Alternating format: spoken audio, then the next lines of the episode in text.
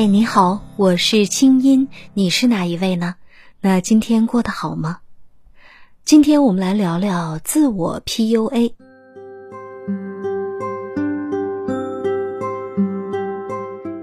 PUA 大家已经很熟悉了吧？具体的表现就是通过对你的不断的打压、否定，最终达到情感奴役和控制。最常见的是在职场和情场。也有一些父母会对孩子进行 PUA，但是这些都是外部关系。一旦有一天你离开了他们，离开了那个环境，对你 PUA 的人也会慢慢的停止。因此啊，遇到这种 PUA，首选的就是快跑。但是还有一种 PUA 你没有办法逃跑，它叫做自我 PUA。对了，自己对自己打压、否认、控制。有人说，糟了。我好像就是自我 PUA，因为我总是觉得自己做的不够好，自我否认。你呀，先别急着认领。自我 PUA 虽然包含自我否定的成分，但是并不是所有的自我否认都是自我 PUA。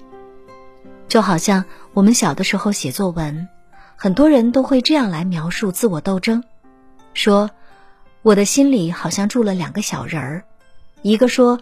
算了吧，这样多好啊！另一个说不行，这样做是不对的。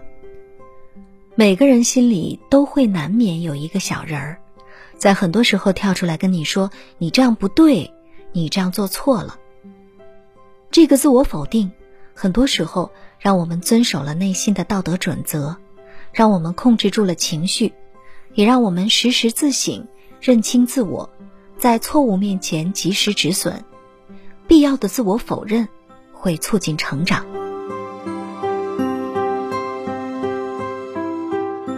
那么，什么情况下的自我否认就成了 PUA 了呢？有这么几个判断标准：第一，否定的是我这个人，而不是我做的这件事儿。如果你每次自我否定，最后得出的结论都是“我怎么这么笨”，都怪我这个人太傻了，我真是不配跟他们在一起。我这种人就是什么都做不好。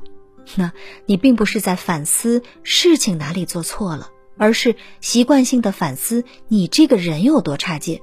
那么你就是进入了自我 PUA 了，不跟他人分享你的自我判断，封闭自我。比如今天公司团建，要求每个人必须要表演节目，你唱了一首歌，可能你确实五音不全，平时也很羞涩。不擅长唱歌和表演，团建唱歌对你而言那就是赶鸭子上架。但是在你表演的时候，大家确实有在认真听。表演完之后，大家都在给你鼓掌，甚至都还说你唱的好不错哦。还有人说你声音好好听哦。而这些正向反馈你通通忽略了，你内心想的是我唱的肯定很难听，他们心里肯定在笑话我。不管别人怎么给予你肯定你，你都把别人的意见关在门外，你也从来不愿意跟别人分享你的真实的内心。你内心的那个否定的小人儿，欢脱的叫嚣着说：“你真差劲呐！”没有人来堵住他的嘴，没有人来做他的对手把他打败。那自我否定带给你的不仅仅是痛苦，同时也有安心。你会对自己说。幸亏我有自知之明，我知道自己唱歌不好听，我知道你们在逗我看我笑话。遇到很多事情，你也会对自己说：如果我更加小心一点，我肯定事情就不会做错。都是我太粗心了。这句话会带给自己一个潜意识：这件事情其实我是可以做好的，我是可以操控的，只要我不那么粗心就行了。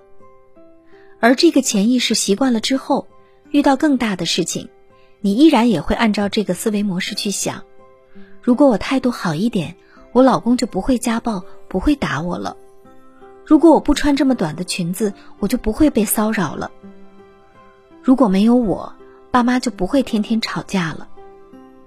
这样的自我否定啊，其实是一种潜意识错觉，万事都是因为我，我只要改变。世界就会因此而改变。如果没有我，地球可能都会变得更美好一些。那，长期的陷入这样的掌控错觉，也就进入了深度 PUA 了。对照以上，想想看，你算不算是一个自我 PUA 的人呢？如果是，那快改呀！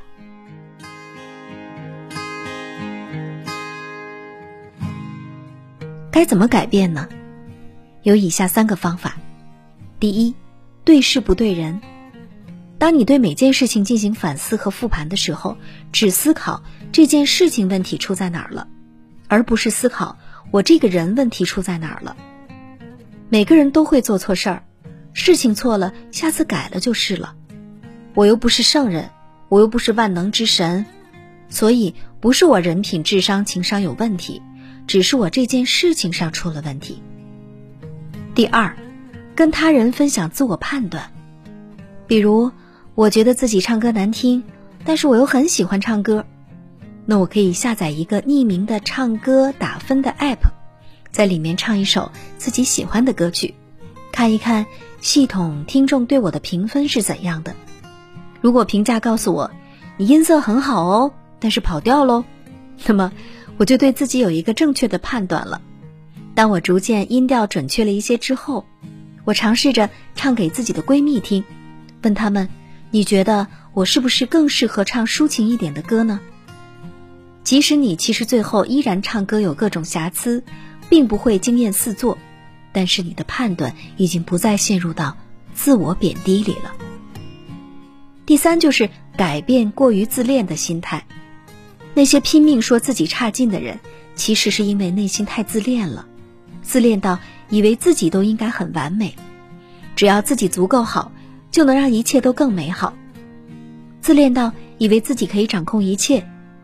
当你放下自我，发现自己不过是渺小世界的一份子，没有人天天盯着你看，人家没空天天评价你的好坏，你愿意横着躺，竖着跑。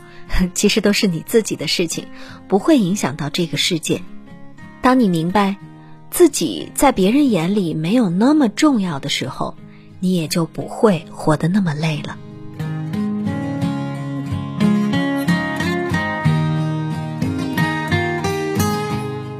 好了，这里是清音的爱想空间，感谢你的陪伴和聆听。我是清音，我在首都北京跟你说晚安。